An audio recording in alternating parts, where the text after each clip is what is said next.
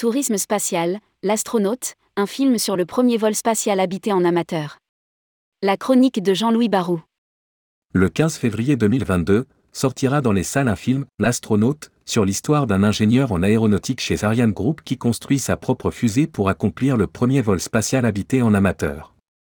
Sans aucun doute ce film apportera une contribution au développement de l'image du tourisme spatial. Rédigé par Michel Messager le lundi 16 janvier 2023.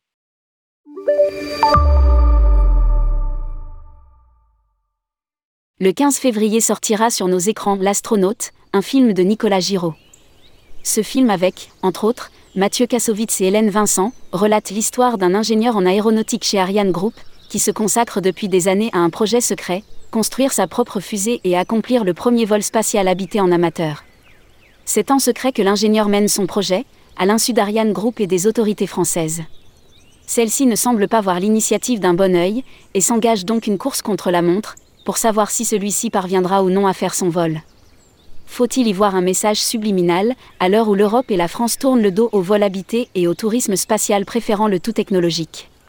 Même si l'exploration spatiale peut se faire par l'intermédiaire de vols robotiques, ce ne peut être qu'à défaut de mieux.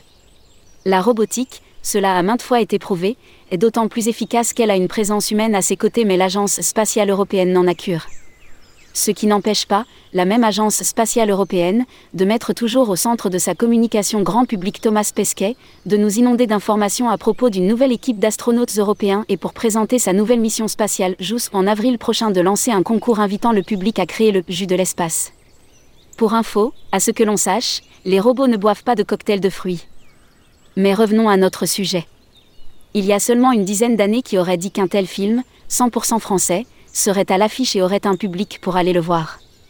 Sans aucun doute, ce film apportera une contribution au développement de l'image du tourisme spatial. Tourisme spatial qui, rappelons-le, est synonyme de soutien à la recherche et création d'emplois. Jusque-là, attendons le 15 février.